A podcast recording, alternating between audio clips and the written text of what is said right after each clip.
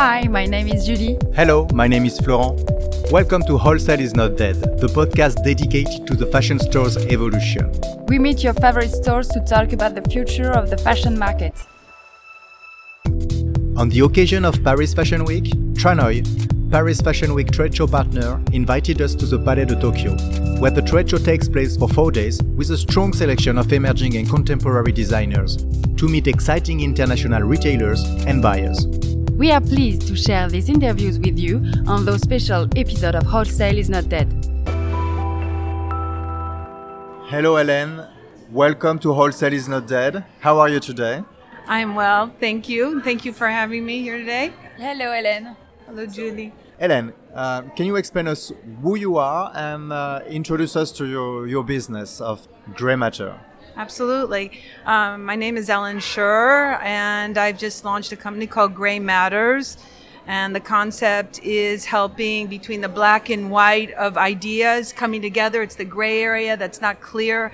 And I'm there to help uh, the different brands and designers and creators figure that out, that gray area.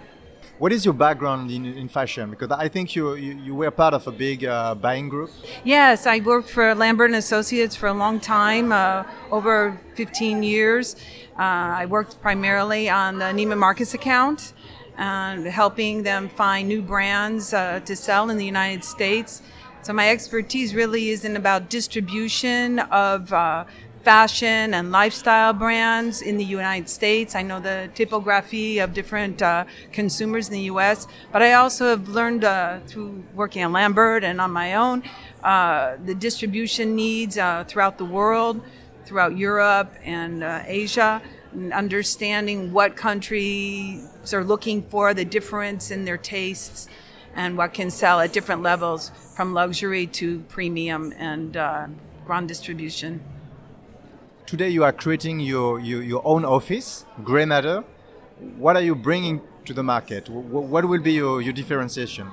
I think my standout is knowing, being based in France and knowing the American market is quite strong.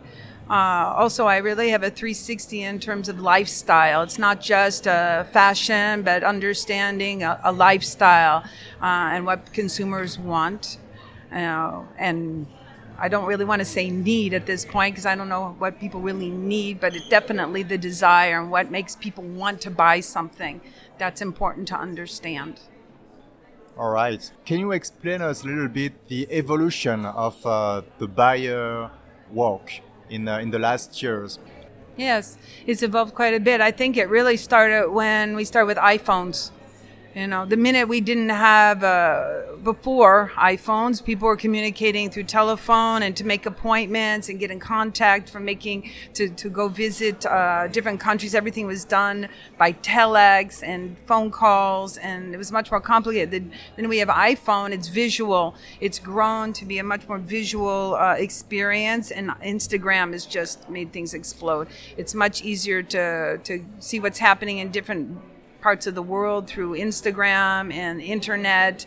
And so buyers are much more exposed to new things and, and solicit it much more easily. Uh, it's it's really fluid between what was a, a, brand and a buyer. The access is much easier in both directions than before. Uh, buying offices really uh, to help interpret not only the language but also the customs of a country and uh, make the link uh, between a buyer and a brand. And now it's pretty much direct.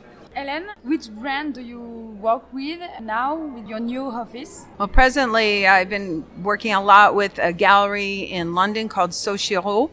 Uh, they um, have launched a couple years ago, and their concept is, uh, as a gallery, is showing diverse artworks from around the world.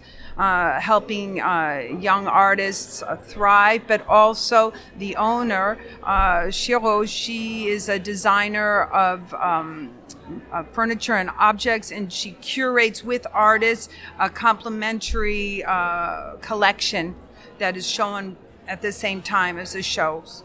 Okay. Can you tell us a little bit about the American market? What can we learn?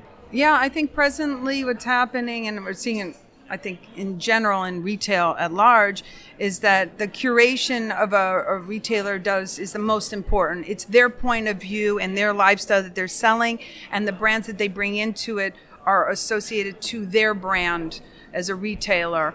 And so, if, if when a brand comes into a, uh, a department store, it takes on uh, that lifestyle. Even though a brand has its own image, uh, it's the retailer who's going to give it another another angle on on uh, their lifestyle what about the trends on these markets? Right now, I, am seeing a lot of uh, it's continuing the sustainability, durability of a brand, the, the fabrics that they're using, a lot of recycling, a lot of customization in terms of uh, add-on sewing, patchwork. Uh, it's all the little handwork that's going into a, a, an item. I think that makes a difference. I mean, a, a, pant is a pant, but what makes it different, one pant from another, one brand from another, is all the little details that they put into it, uh, which is considered a customization. Today we are in the middle of the Fashion Week on the Tranoi. So why are you coming to the Tranoi? So I'm coming to Tranoi to discover what's new on the market, new brands, but also to see uh, how things are slightly changing over each season, what the different colors are, what the different trends are in terms of material and color and, and shapes. Uh, and take the temperature of the market and just see what's going on and see who's attending and and I think it's just a it's a conversation that goes on here whether people are buying or not at the moment it's not about that I think that we need a place to meet and and get to know each other everybody who's working in the business and that's why it's important to have a, a salon Hélène, our podcast is named Wholesale is Not Dead. Do you think wholesale is uh, important for brand? Oh, absolutely. I think uh, I think brands obviously they need to survive. They need to sell. Uh, maybe starting out, they're going to sell uh, direct to their customer. They're going to test the market that way. We're seeing a lot of brands emerging through Instagram and selling directly. I think that's a good conversation. But if they want to grow bigger and really scale it up, they're going to they need help doing that. And that's when they're going as they get a better feeling of their DNA, they're going to have to have help, whether with a retailer who takes them and distributes them big. To get to that point, they need to have uh, consultants helping them with their brand and people who understand the market and understand what it means to take something from little to big. Thank you very much for your time, Alain. You're welcome. It's been a Thank pleasure. You Thank you. You too. Thank you for listening. The podcast Wholesale is Not Dead is produced by Mars Branding Agency. If you like fashion, wholesale, and podcast, please go to Apple Podcast, subscribe, and give us a note.